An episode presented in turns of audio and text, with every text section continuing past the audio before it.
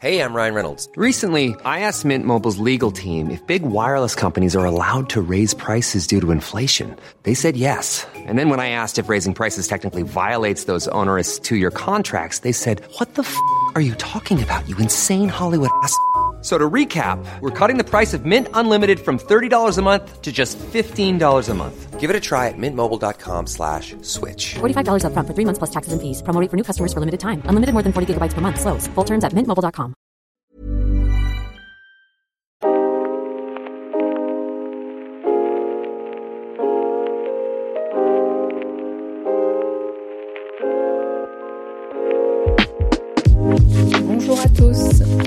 bienvenue sur le comptoir de la psychologie.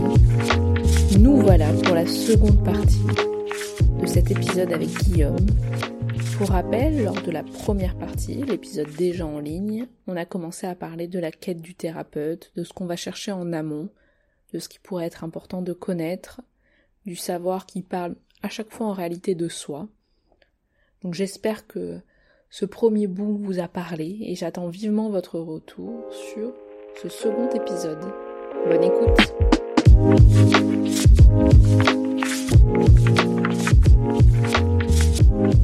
Est-ce que toi, tu as dit j'ai choisi mon analyste par recommandation Est-ce que son genre a été une clé de décision pour toi? Non, mais parce que j'étais pas euh, dans une période de vie où je pouvais être dans ces réflexions-là à ce moment-là. Après, aujourd'hui, je peux le penser de si on m'avait donné un autre numéro avec un genre différent ou ce que ça représentait justement son genre Hmm. à mon analyste. Mais pas sur le moment du choix. Pas sur le moment.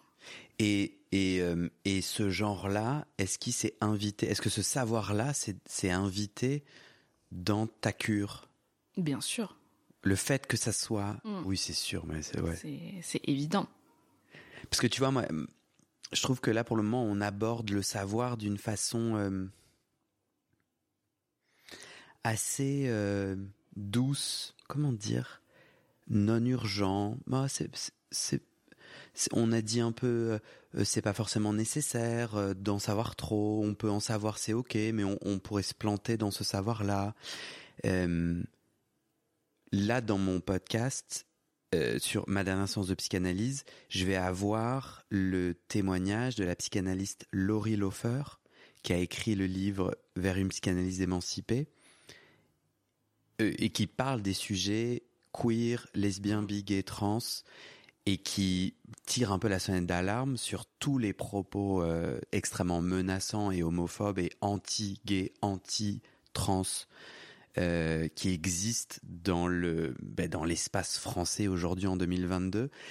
Et je crois que j'ai aussi envie de faire un peu une note moi en tant qu'homosexuel de mais non mais en fait il y a aussi une question de sécurité dans dans les informations que je peux tu vois euh, que je peux aller chercher pour justement choisir mon espace de thérapie.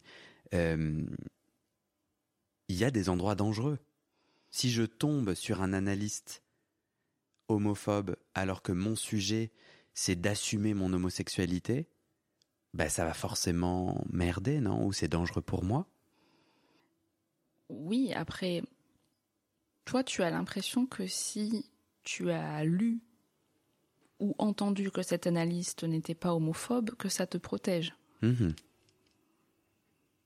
Mais en tu fait- je- je pense que, enfin, c'est terrible à dire, mais je pense que des analystes peuvent avoir des tonnes d'écrits pour euh, dénoncer l'homophobie. Est-ce que ça fait d'eux des êtres euh, Bah non. non homophobes? Non, puisque moi, en tant qu'homosexuel, je vois des morceaux d'homophobie internalisés encore en moi. Ils en ont certainement aussi. Non, t'as raison. Je pense que ça vient contenir et en tout cas permettre en- encore une fois une rencontre qui peut peut-être nous donner cette euh, impression d'être plus sécurisé par rapport à voilà passer une porte et ne jamais en avoir entendu parler de cette analyse. Mais par exemple pour moi, je donne plus de poids et d'importance à quelqu'un qui me donne un numéro, quelqu'un en qui euh, je vais avoir confiance dans ses capacités justement de trouver que cet analyste euh, a euh, a un travail intéressant, peu importe, que des écrits sur Internet. Hmm. Mais Après, je pense que l'idée, et c'est aussi intéressant, c'est de se dire, si tu es face à un analyste homophobe, est-ce que tu sauras partir Ou est-ce que tu sauras Hmm. continuer à être en danger, à être en insécurité? Tu vois, cette idée de ah bah mince, je suis partie pour 10 ans d'analyse alors qu'il est homophobe et qu'il me fait vivre l'enfer, mais peut-être que j'y retourne quand même deux fois par semaine. Et pourquoi, ouais. Mm. Et pourquoi je me refais ce. Ouais. Euh, T'as tout à fait raison. Je trouve ça très intéressant. Ça re-responsabilise le le ou la patiente. Et ce qui est gênant, c'est que dans de nombreux pays, un peu moins en France, mais il y a encore aujourd'hui des thérapies de conversion, Mm. c'est-à-dire des professionnels qui se positionnent en disant votre enfant est euh, lesbienne, bi, gay ou trans, je vous le soigne pour le remettre dans le droit chemin à coup de psychothérapie, mais aussi un petit peu de Jésus et de d'autres religions. Et hum, oui, moi je me sens assez fort pour partir. Mais combien de personnes vont se dire ah ouais c'est vrai qui assument pas bien se disent bah oui c'est vrai c'est des penchants euh, c'est pervers et donc euh, tu vois Mm. et du, du coup peut-être que la question que je pose c'est la question de la régulation mais je sais pas comment tu vois la l'absence de régulation dans la psychanalyse notamment qui pose question peut-être ou en tout cas j'aime bien ta ta conclusion de dire s'il m'a été recommandé il y a quand même quelque chose Mm. de, de, de fort euh, euh, et de sécurisant aussi, quoi.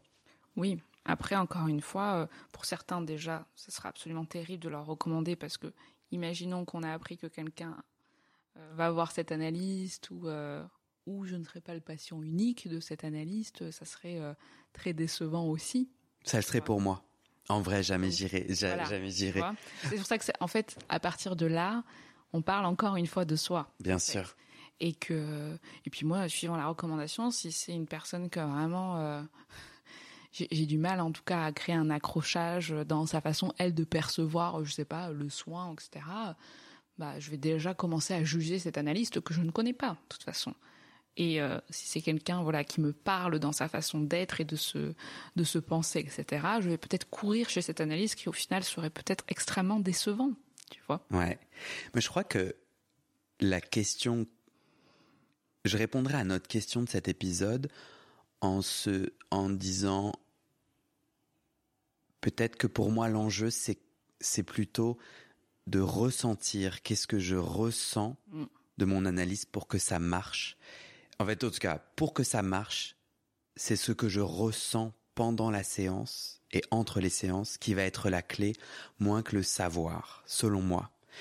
Et donc j'entends par là comment je me sens lorsque je tente de dire tout ce qui me passe par la tête, que je joue le jeu de la psychanalyse, je dis ce qui vient, comment je me sens dans le comportement, le cabinet, le regard ou l'absence de regard, les interjections, les propos du de l'analyse, comment je me sens.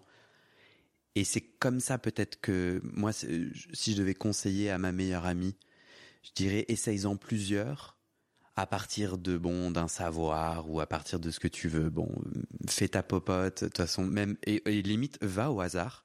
Tu m'en chopes trois et peut-être trois c'est trop, mais essaye pour et connecte-toi à toi. Comment tu te sens? Et moi, je sais que mon analyste avait vraiment cet air bonhomme. Euh, ce matin, en me préparant avant que tu arrives, je pensais à la question. euh, je le sentais en comme un euh, comme un solide, comme un solide tronc, comme un une base rassurante, accueillante, et vraiment l'air bonhomme, c'est-à-dire quelqu'un d'assez à la fois effacé, doux et effacé, gentillet, mais au final extrêmement puissant et, très présent au moment. Il était vraiment dans le moment présent.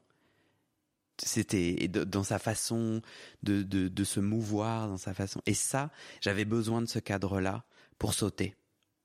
Lui, il était mon ma corde, pas pour me pendre, mais pour sauter. Je déteste le vide. J'ai absolument pas envie de faire du saut à l'élastique. Mais il était l'élastique pour dire en fait, faut y aller quoi.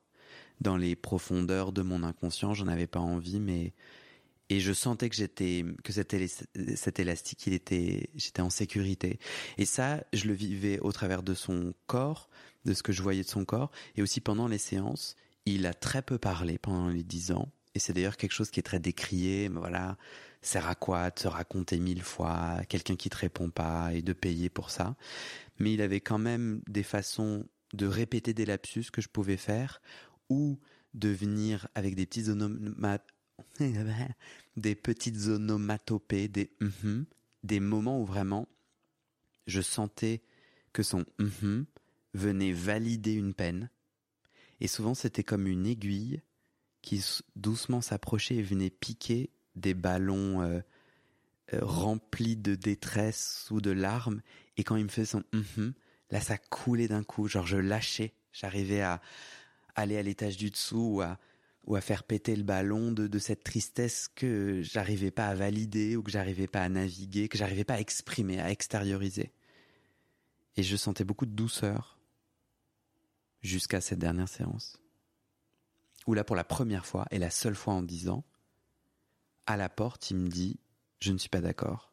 C'est la seule fois euh, dont je me souviens, parce que j'ai bien conscience que tout ça, c'est mon récit et que je pense que s'il y avait des caméras, euh, je serais très surpris de plein de choses qui s'est passé que j'ai oublié et, et à quel point je suis subjectif dans mon récit. Mais ouais, à cette dernière séance, quand il a dit je ne suis pas d'accord, euh, nous, euh, nous euh, revenez à la prochaine séance. Je me suis dit mais d'où tu sors du bois en fait? D'où le sujet c'est ton accord? Voilà. Peut-être que du coup ça veut dire que j'ai réussi mon analyse puisque je ne me suis pas laissé valider ou invalider, mais ça gratte quand même. Hmm. Puis t'es curieux visiblement d'une nouvelle rencontre. Ouais, en fait l'analyse c'est pas avec moi l'analyse je, je sens qu'elle que le podcast et et je fais aussi de la céramique et tout ça c'est la suite et j'ai l'impression que ça continue. Tu vois, on posait la question comment ça marche. Moi en ce moment je j'observe plus le comment ça continue alors que je vais plus sur le divan.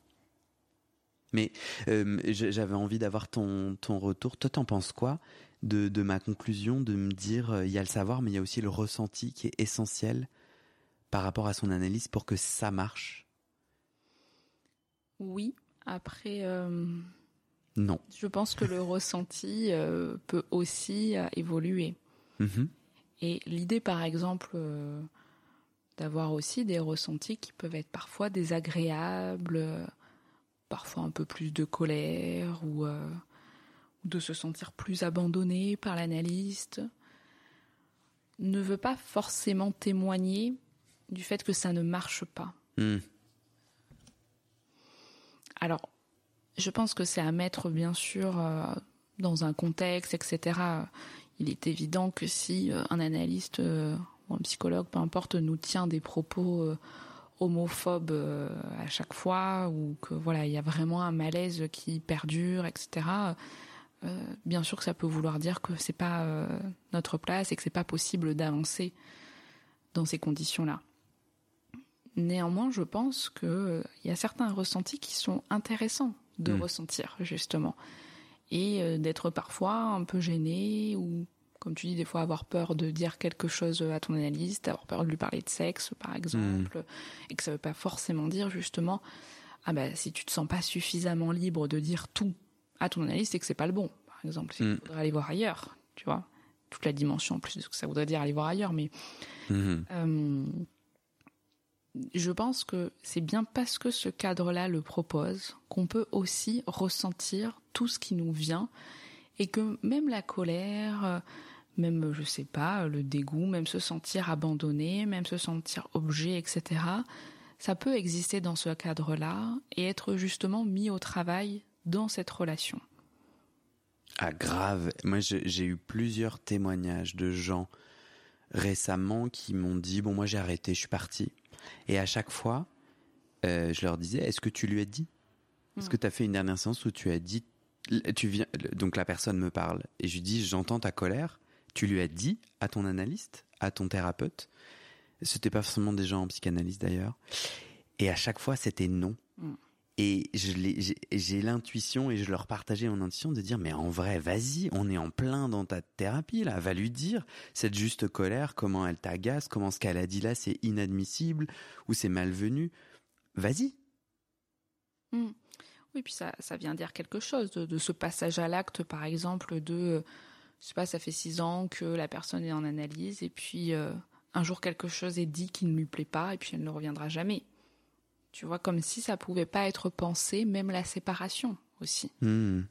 Tu vois que ça pourrait pas exister, de comment on se sépare d'un analyste, d'un psychologue, comment on lui dit. Enfin, ça- encore une fois, c'est ce qui se joue en soi.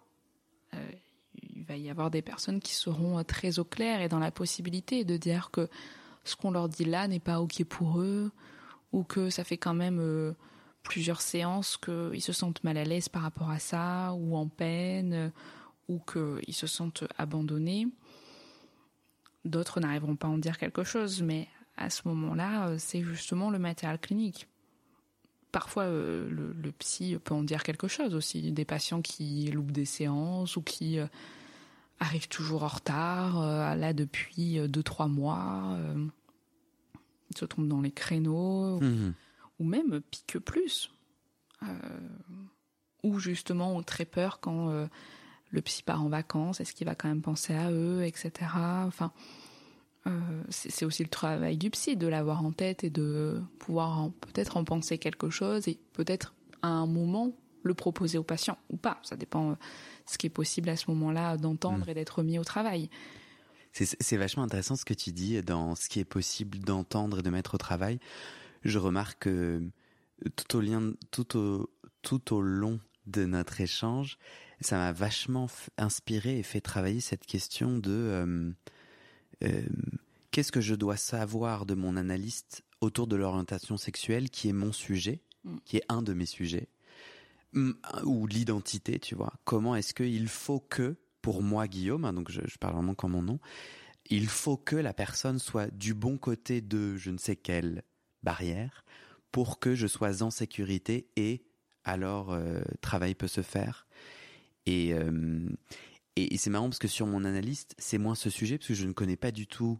Et tant mieux, et c'est pour ça que j'aime beaucoup le fait qu'il n'a pas de réseaux sociaux, le fait qu'il est introuvable sur l'interweb, qu'il n'a jamais communiqué ou très peu, à part son expertise que je disais euh, tout à l'heure, c'est l'adolescence. Et donc il y a un ou deux écrits quand tu googles où tu peux retrouver peut-être, euh, mais tant mieux que je ne sache rien de ses opinions. Et et et parce que du coup j'ai pu les inventer homophobes parfois ou euh, gay friendly une autre fois et qu'en fait tout mon enjeu c'était de naviguer ça. Et dans ce que j'étais capable d'entendre ce qui a beaucoup plus joué c'est moins ce que je sais de lui que comment il a amené les sujets en séance. Or moi je me rends compte que j'étais incapable de recevoir une parole. C'est pour ça que la psychanalyse me correspond bien, c'est que une fois que j'ai mis sur un piédestal un analyste que je vais voir deux fois par semaine pendant plein de temps, le pouvoir est tel que ces mots, c'est des balles réelles qui me tirent dessus. Je me rappelle de, d'ailleurs de une ou deux fois où il a dit quelque chose et je lui ai répondu, je, n'ai pas entendu ce que vous avez dit, j'ai un blanc, genre mon cerveau se protégeait de ces mots. Et vraiment parfois il disait des choses. Là, je ne sais pas ce que vous avez dit. C'était ouf, c'était. Et du coup plusieurs fois, longtemps, il faisait des bruits d'ongles, il faisait des, je sais pas si au micro je peux le faire, tu vois, il faisait comme ça, c'est tout comme ça. Donc au début je me dis ok, pendant que je parlais d'un truc, mais je voyais pas le lien. Ok, il a un truc coincé sous l'ongle où il se gratte. Bon, ça saoule un peu parce que je suis en train d'essayer de dire un truc. Mais tout ça, c'est dans ma tête, hein, j'ose pas. Puis à un moment donné, je dis, mais pourquoi vous faites un bruit d'ongle? Bien sûr, silence. Et là, franchement, je me dis, oh là là, c'est quoi le délire? J'ai pas envie. Bien sûr, il y a quoi sur mon ongle? Du vernis. Qu'est-ce que tu vois là? Quelle couleur vois-tu sur mes ongles en ce moment? Du vert. vert pomme. Et du coup, c'est un moment où j'ai commencé à mettre du vernis, qui est pour moi qui a beaucoup de sens en lien avec mon identité, en lien avec mon rapport au monde, en lien avec le petit enfant en moi qui a été euh, et l'adolescent qui a été brimé parce que trop efféminé. Et au final, il m'amenait d'une façon très douce, je trouve, très sans aucune possibilité pour moi, sans mots. Et pour autant, l'ongle verni, bah là, tu me plonges dans un sujet. C'est évident l'invitation qu'il m'invite à, inviter. Et à la fois, je n'ai aucun mot pour que mon cerveau puisse euh, retirer son intervention. Et euh, c'est marrant parce que pas plus tard qu'hier, j'ai changé avec un, un rendez-vous galant. Il me dit qu'il me trouve mignon, euh, tout se passe bien, on échange en ligne hein, sur nos téléphones. À un moment donné, on fait une, on fait une petite visio. On se parle, on dit bah tiens, bah on va se voir au lieu de se parler, on va se voir, c'est marrant. Et il a raccroché abruptement et je comprenais pas pourquoi. euh, euh, et après, il a commencé à me dire ah c'est bizarre tes ongles.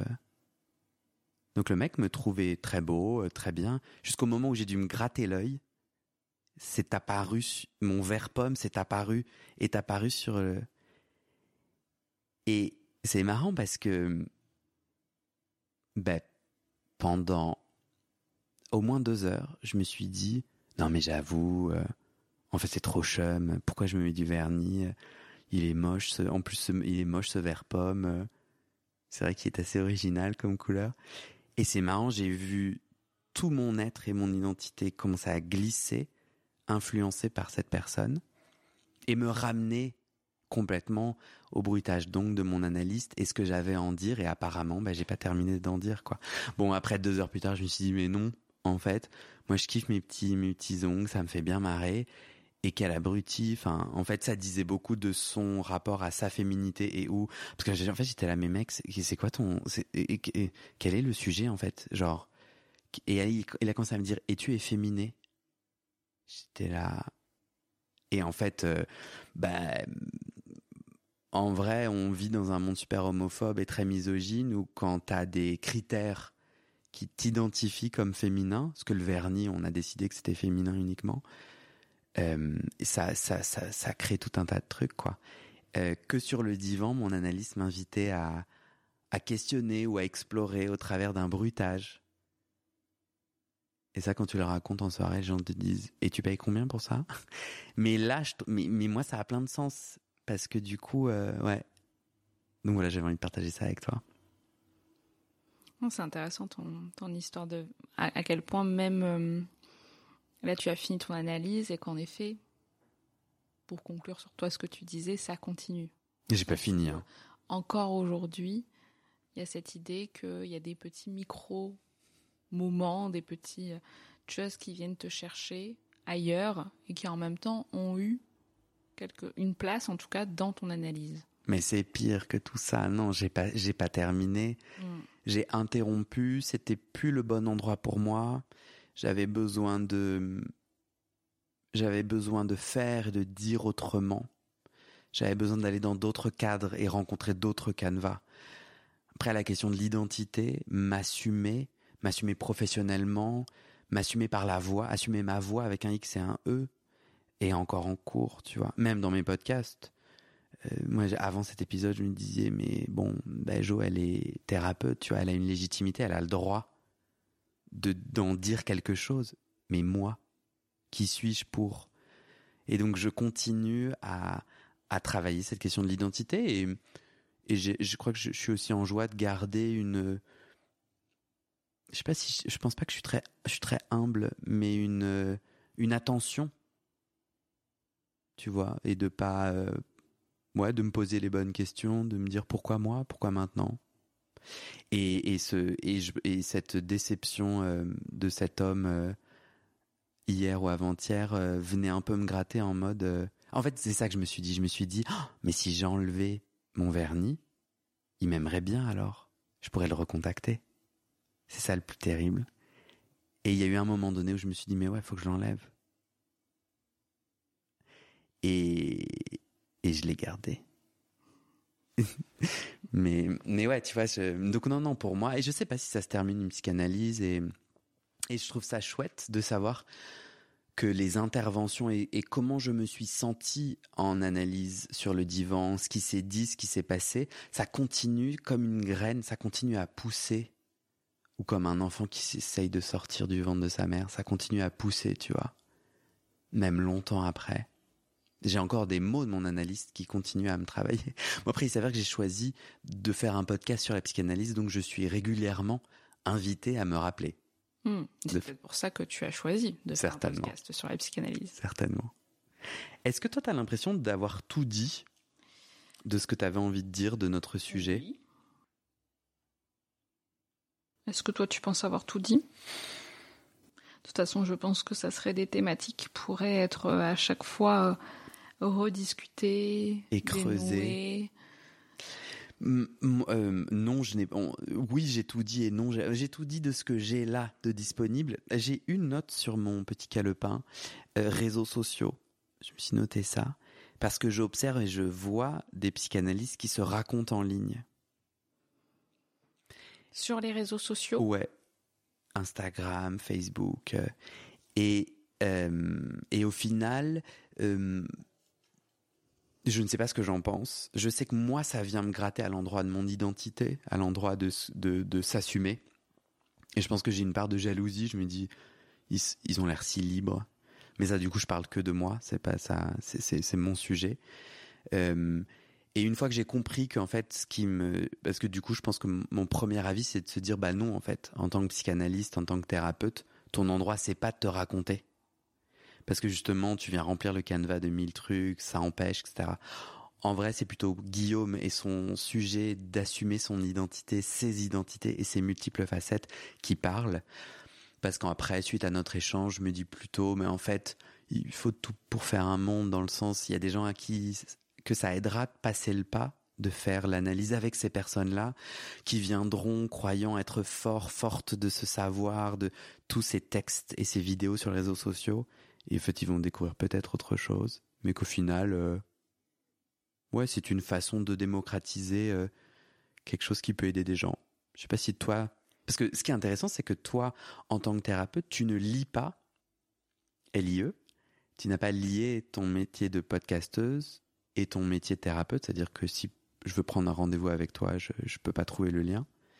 Euh, donc tu as fait le, le- le choix inverse. Oui. C'est pour protéger quelque chose en particulier? C'est pas pour protéger, c'est pour différencier. Euh, Alors j'ai vu plusieurs psychologues sur les réseaux sociaux, Euh, des psychanalystes. J'ai pas en tête là d'avoir vu des psychanalystes qui associaient les deux. Je je réfléchis, mais toi t'as en tête. euh, Ouais, ouais, bah, je t'enverrai les liens. J'ai vu des. On a un groupe, en fait, le, le podcast Ma dernière séance de psychanalyse a un groupe Facebook privé. Ah mais j'ai vu que d'ailleurs pour toi, en tout cas les analystes que tu as interviewés sur ma dernière séance de psychanalyse, j'ai vu que parfois on- pouvait trouver leur coordonnées. Bah, bien sûr, encore plus simple, Voilà. au-delà du groupe Facebook. Mais oui, oui. Moi, j'ai des interviews, t'as raison, de psychanalystes qui racontent leur chemin d'analyse intime. Ouais. Alors euh, C'est bien ou c'est pas bien ça pour toi? d'avoir des analystes, Ouais, ton podcast, ouais, qui, ra- qui se racontent. je pense que tu en as peut-être beaucoup. Ah ouais, Euh, je pense que c'est intéressant. c'est marrant que tu dises ça. J'en ai, sur 50 épisodes, je crois que j'en ai 6, C'est beaucoup, non? 7. Ah ouais? Bah, Je trouve qu'en tout cas, euh, Ok, non mais ouais.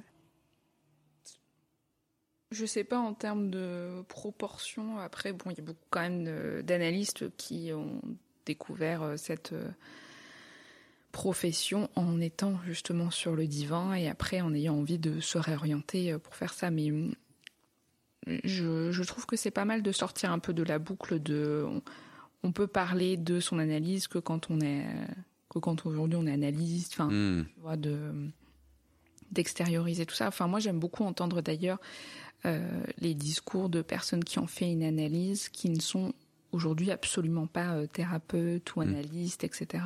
C'est les 40 autres témoignages, c'est c'est la grande proportion, et je suis d'accord avec toi. Mais je- enfin, moi, en tout cas, c'est des témoignages qui vont plus me parler, Ouais. tu vois.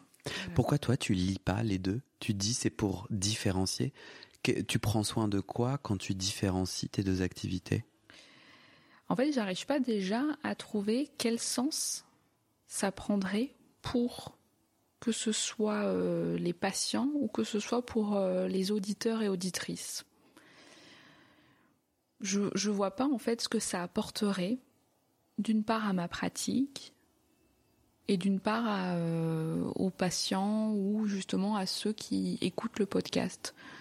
Je trouve que hum, ces deux espaces distincts qui en plus, je trouve, on est dans une ère où pour moi, ça reste quelque chose de, de, questionnant, le fait de confondre un petit peu tout ça. J'en parlais d'ailleurs avec une psychologue qui est sur Instagram et qui me disait que c'était quand même euh, compliqué, l'idée de... Euh, elle fait du contenu sur Instagram. En montrant sa tête. En montrant sa tête. Euh, parfois c'est chez elle, etc. Euh, et puis euh, dans sa bio Instagram, il y a un lien pour prendre rendez-vous. Hmm. Et que je, je En quoi c'était compliqué pour elle? C'était compliqué parce que par exemple, elle me disait que des fois, ben, euh, en fait, elle avait des messages Instagram de gens qui voulaient prendre directement rendez-vous sur Instagram. Donc, ça posait la question de est-ce que maintenant Instagram pourrait être aussi, tu vois, une plateforme où on prend rendez-vous avec les psychologues. Hmm. Mais du coup, elle, est-ce que c'était son Instagram aussi où elle pouvait raconter des choses de sa propre vie, etc. Est-ce que c'était que professionnel? Hmm. Est-ce que du coup, elle se mettait à avoir un emploi du temps où elle gère, il me semble qu'elle a Doctolib, Doctolib, Instagram, plus son téléphone, etc. Enfin, un espèce de brouillard comme ça, où euh, elle savait plus vraiment où, mettre euh, en fait son temps, son énergie, et que surtout, donc en fait, ce qu'elle vivait sur Instagram, c'est que par exemple, si euh, elle répondait euh, bon bah enfin là elle me racontait deux expériences où elle a répondu qu'elle pouvait pas recevoir. Je sais plus si c'était parce que c'était un créneau qui allait pas ou je sais plus. Mais que en fait on était dans des des façons de s'adresser comme sur les réseaux sociaux. Par exemple elle s'est fait insulter deux fois parce que du coup elle a pas répondu à ce à cette demande de rendez-vous parce qu'elle a l'impression de n'avoir jamais vécu euh, par email par email ou quelqu'un à qui on a donné son numéro, etc. Ou elle est... Enfin, avec en plus du coup, c'est aussi question parce que donc tu as un profil Instagram qui te donne, euh, euh, qui te demande ce contact-là.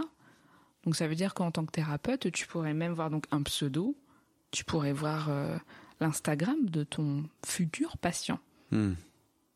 Mais ce qui pour moi est vraiment euh, pas bénéfique, en tout cas mmh. pour la rencontre. Enfin, j'ai pas à voir l'Instagram de mes patients, comme j'ai pas à un jour rencontrer leur mari qui, qui pourrait me dire que, en fait, ce que telle personne me dit en séance, ça n'a rien à voir avec ce qui se passe avec le quotidien. Enfin, mmh. tu vois, c'est, c'est, ça va dans les deux sens aussi. Que moi, le savoir que je peux avoir sur le patient, c'est le sien, c'est ce qu'il va me montrer, ce qu'il va m'amener.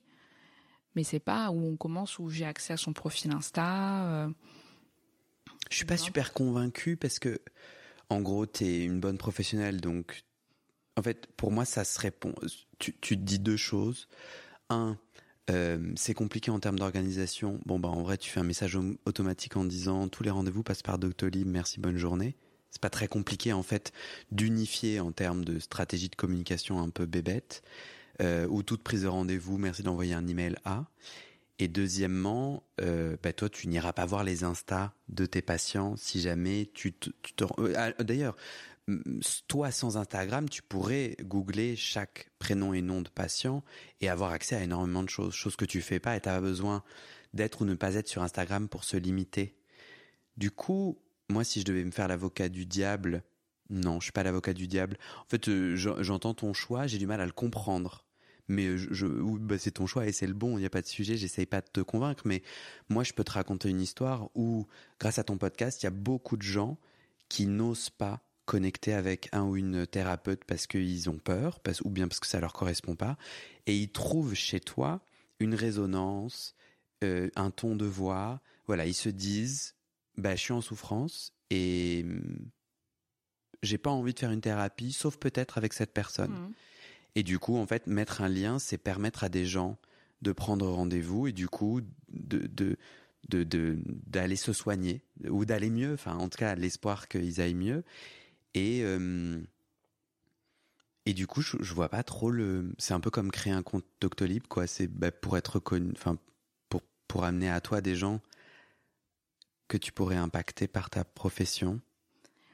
En fait, tu vois, moi, même si euh, du côté des patients, je ne choisirai jamais un psychologue ou un analyste que je vois sur Instagram.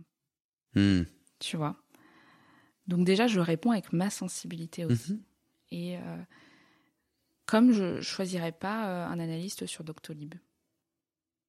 Tu vois. Toi, tu ne veux pas les patients qui pourraient te trouver au travers du podcast. C'est pas que je ne veux pas. C'est que déjà. euh, Tu complexifies leur, euh, leur chemin. Parce que tu pourrais aussi mettre ton prénom et ton nom de famille, et après, à eux de te trouver. Et tu choisis de oui. d'être anonyme. Mais déjà, je trouve que c'est quand même un milieu où, veux, je reçois tous les jours des, des demandes, euh, soit de, de savoir si je peux recevoir, soit, soit d'être adressé, etc. Et, et non, je trouve que ça ça me parle pas dans, dans cette démarche-là, Mhm. tu vois. Pour, euh, alors, euh, j'entends hein, je, ce désir-là. Je suis même pas sûre que ça crée une rencontre qui serait forcément... euh, euh, plus bénéfique ou qui aurait plus de sens pour ces patients. Et c'est pas parce que euh, ils m'ont entendu, tu vois, sur un podcast et qu'ils ont aussi eux mis quelque chose d'eux en pensant que du coup je serais plus comme ci ou comme ça ou que ça leur parlerait plus ma façon d'être thérapeute que ça serait ce qui se passerait dans la Mhm, réalité. bien sûr. Et que et, et heureusement d'ailleurs que sûrement le- peut-être l'idéal serait là dans les premières rencontres, peut-être qu'à un bout d'un moment je serais absolument décevante, peut-être que certains me trouveraient plus sèche que sur le podcast ou encore euh, peut-être plus douce, enfin Mm, tu mm, vois mm, quelque chose euh, Mais ça, c'est la même chose pour tes patients qui n'écoutent pas le podcast. c'est exactement la même Projette tout un tas de trucs. euh. projet, tout un tas de trucs. Mais toi, c'est peut-être une question aussi de sécurité. Moi, je sais que, moi, je sais que ce que je travaille, donc moi, ce que j'ai décidé de faire, c'est, donc j'ai un compte Instagram, Facebook et même TikTok. Ça m'amuse. Et parfois, je monte ma tête. Mais la, la, plupart du temps, c'est des extraits audio des podcasts que je trouve chouettes. Les extraits. euh, et les podcasts. Mais de mes podcasts. Euh, et euh, et l'idée, c'est d'avoir une vitrine. Parce que souvent, quand les gens réfléchissent à témoigner, ils ont envie, en fait, de savoir qui, qui est la personne. Et je les comprends bien. Parce que, enfin, je leur, je leur, je les invite à un voyage intime. Et, ils ont peut-être écouté mes podcasts, mais je crois qu'il y a pas mal de gens qui disent ah c'était cool de voir ta tête. Et euh, et donc y a, moi il y a cet enjeu de vitrine et il y a aussi est-ce que je travaille depuis euh, le début avec mes podcasts, c'est petit à petit je comprends mieux et je décide mieux quel moi je fais voir et je fais entendre. Parce que je trouve que je fais un métier public, toi et moi on fait un métier public, on, propose une conversation ou des mots ou une expérience, un contenu au public.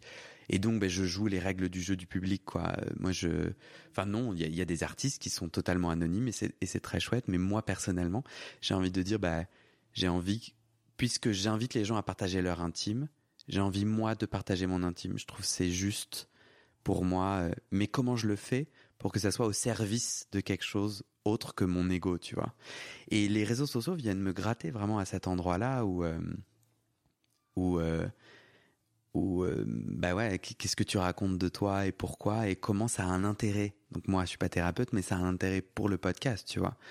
Et comment est-ce que je glisse pas vers, on a compris un de mes sujets qui est d'être validé par les autres et par les likes, ou du coup un nombre d'audience d'un podcast détermine pour moi sa valeur. Alors que, tu vois, et du coup d'être complètement perdu là-dedans. Et je sais que ce qui m'a défié le plus, c'est un peu sur euh, ma dernière séance de psychanalyse où de plus en plus, euh, j'ai envie de raconter des bouts de mon analyse ou de mes sujets pour permettre à l'autre de rebondir. Et ce qui est vachement chouette, c'est que du coup, on est symétrique. Enfin, il y a, je suis plus l'intervieweur et c'est eux qui se, qui dévoilent et ensemble on, et du coup ça crée quelque chose d'assez chouette. Et sinon sur euh, comment devenir sexuellement épanoui, où là ça a été un vrai travail thérapeutique pour moi du coup. Au début de faire des témoignages où je ne disais rien de moi, parce que tout le monde est anonyme sauf moi. Donc moi si je commence à, te- à te raconter mes histoires de sexe, euh, ben, tout le monde peut l'entendre. Je me disais ah là là, euh, ben, j'ai peur quoi. Si des gens utilisent ces informations intimes, je me sentais exposé. Et en fait, là, je suis au fur et à mesure des épisodes, euh, je découvre en fait cette part de moi où j'ai envie de pouvoir raconter des choses de mon intime. En fait, c'est quelque chose pour moi de politique. C'est c'est comme mes ongles vernis, quoi. En fait, je- j'exige rien de personne, mais enfin, j'ai pas envie de mettre dans la face des gens, d'obliger les gens à entendre ce que j'ai à dire ou à voir mes ongles. En revanche, si tu regardes mes ongles, ils sont peints, et si tu écoutes mes podcasts, ben, il y a un endroit de l'intime sexuel du mien et de la personne qui participe qui est dévoilé et qui est raconté. Et c'est vachement important pour moi parce que dans les récits en tant qu'homosexuel aujourd'hui en 2022, tu as accès à très peu de contenu.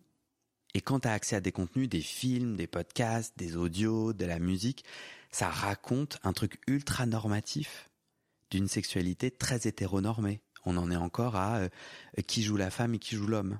Dans la plupart des interactions, maintenant ça s'appelle actif-passif.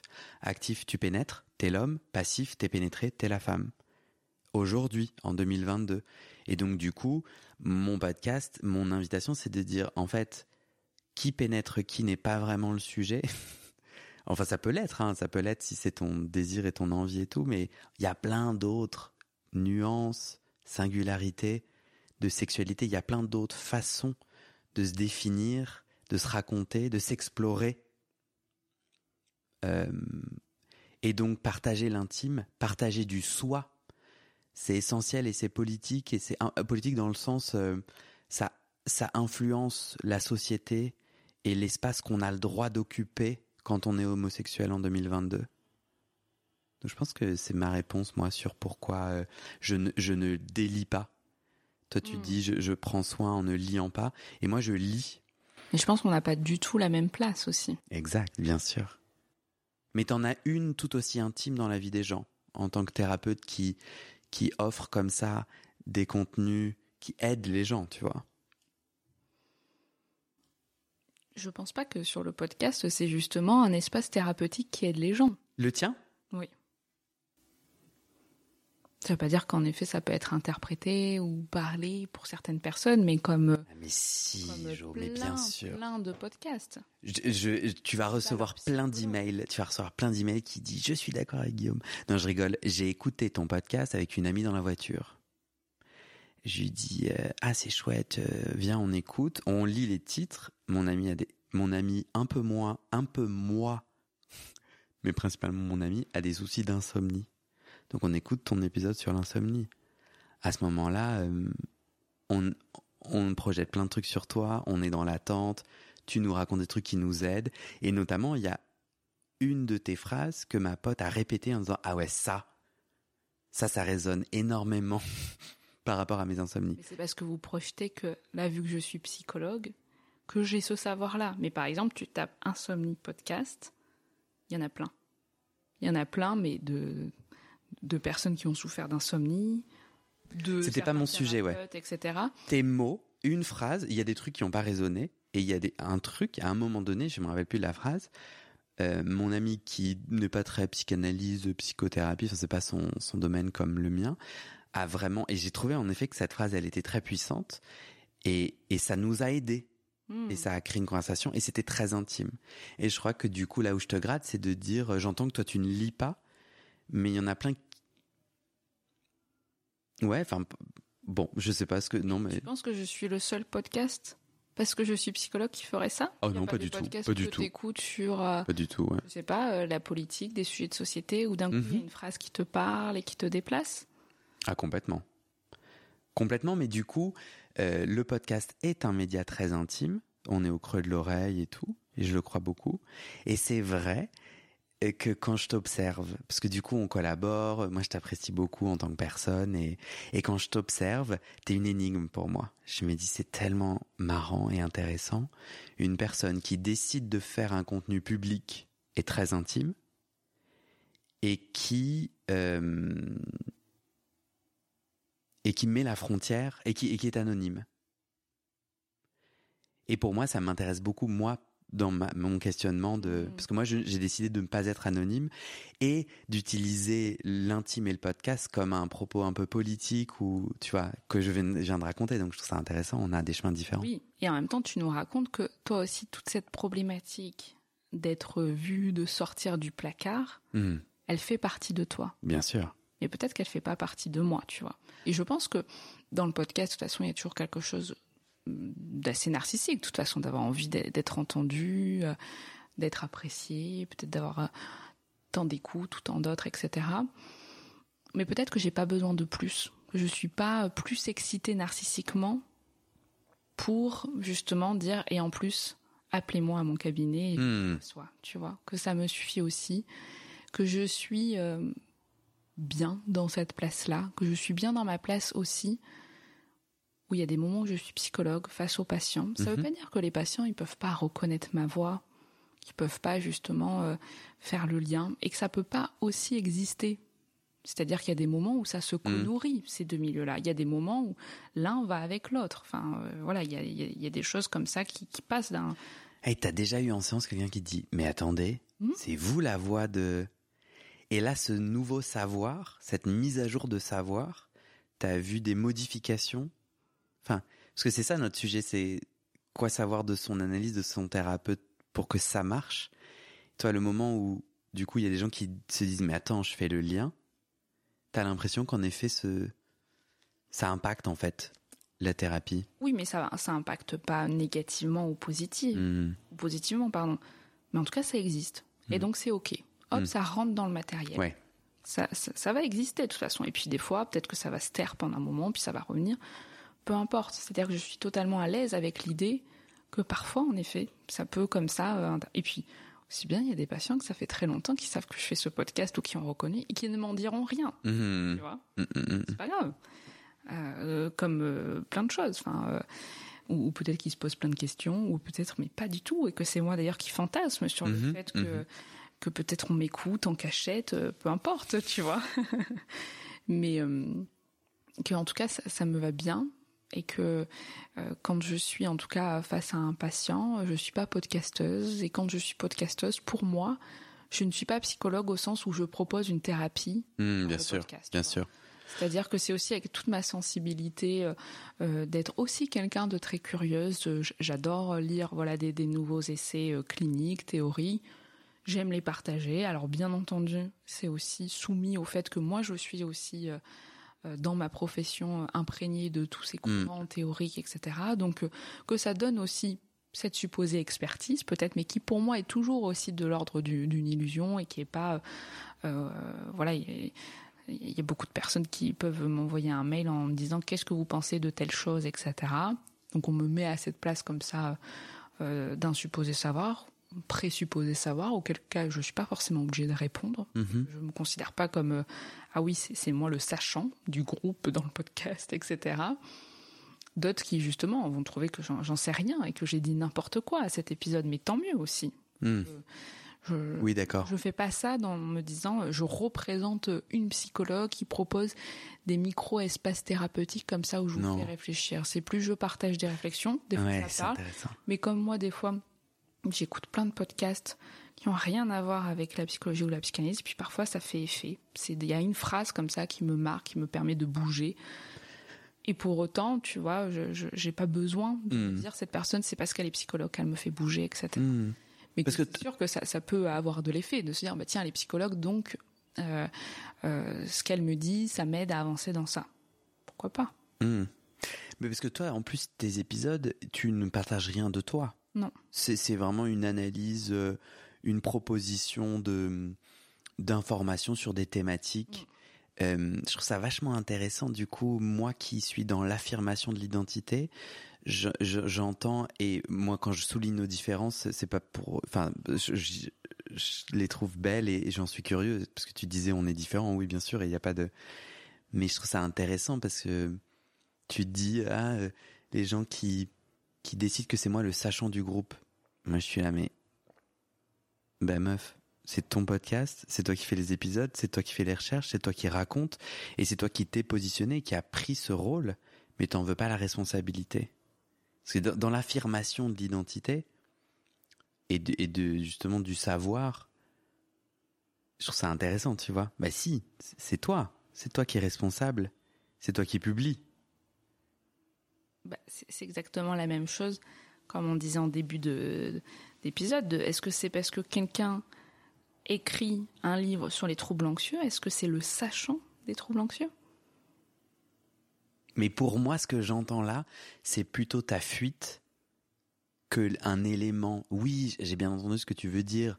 Qu'en gros, euh, tu viens avec ta subjectivité, tu viens avec tes connaissances qui sont limitées, avec aussi une expertise et une expérience. Mais je sais pas, moi j'aime bien cette question de la responsabilité, de dire ok, euh, j'aime bien, je l'aime bien, je crois que je l'aime bien moi. Je me dis ok Guillaume, t'as fait combien d'épisodes, sur quoi, t'as fait entendre qui? Tu vois par exemple, sur ma dernière séance de psychanalyse, je n'ai jamais eu une personne noire. Et du coup je me dis, c'est quand même problématique quoi. Je trouve que ça dit, enfin c'est, je crois que j'ai à cœur et je me sens responsable et j'ai à cœur de faire entendre de la diversité, de la divergence euh, et, aussi, tu vois, une multitude de voix. Euh, du coup, il y a un moment donné où j'avais eu que des femmes. Je me dis, bah. Et je crois que ouais, j'aime bien, moi, cette responsabilité de me dire, euh, c'est moi le chef. Mais moi, en général, j'ai pas de problème à être le chef. Et, et en revanche, en effet, ce que ça fait pour les gens, ça, je pas en mon pouvoir. Et, et c'est marrant aussi parce que par rapport à tu disais, bon, moi, c'est pas thérapeutique. Moi, je dis le contraire en fait, moi, euh, quand les gens viennent témoigner, c'est terriblement thérapeutique et c'est thérapeutique pour moi, pour la personne qui témoigne et pour la personne qui écoute lorsque ça résonne. Lorsqu'il y a un truc qui se fait. Et d'ailleurs, c'est ça, tout l'élan et la joie de mon podcast. Il y a les audiences qui me dépriment parce que c'est des chiffres qui bougent et en revanche, l'essence que je mets dans ma petite voiture biodégradable, euh, c'est les emails des gens quand les gens me disent ah euh, cet épisode m'a fait rebondir là-dessus, ça m'a nourri ainsi, etc. Moi je trouve, je trouve ça absolument génial quoi. Et les gens mettent en mots à ce moment-là la puissance thérapeutique. Tout peut être thérapeutique de toute façon. Grave. Est-ce que tu as un la place qu'on prend Ouais, c'est ça ouais. Moi je ne prends pas après. Ouais. Euh...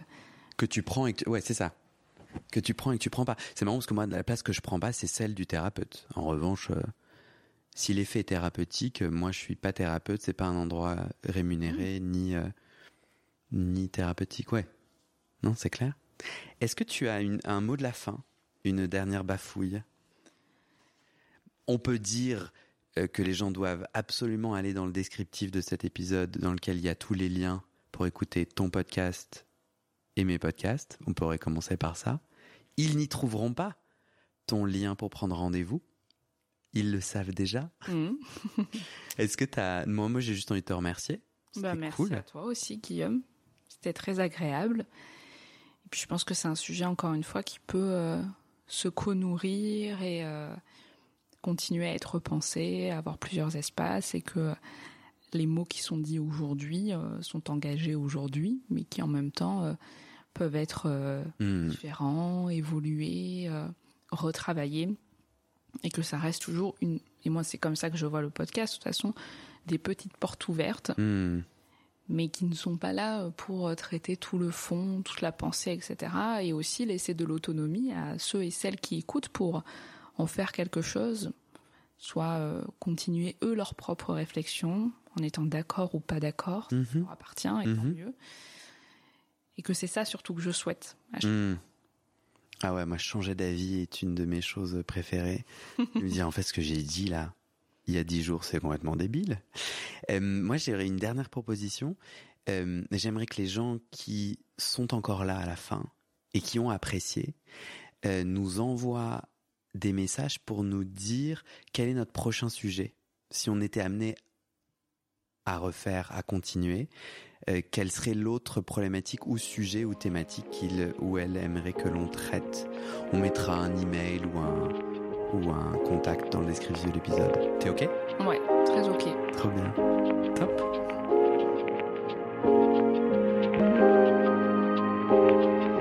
Cet épisode est à présent terminé. J'espère que vous avez apprécié notre échange. Comme l'indique Guillaume dans l'épisode formulaire est disponible dans les notes du podcast. Vous pouvez nous écrire pour nous suggérer peut-être d'autres thématiques. Je vous remercie pour votre soutien, vos écoutes et je vous dis à très bientôt. Salut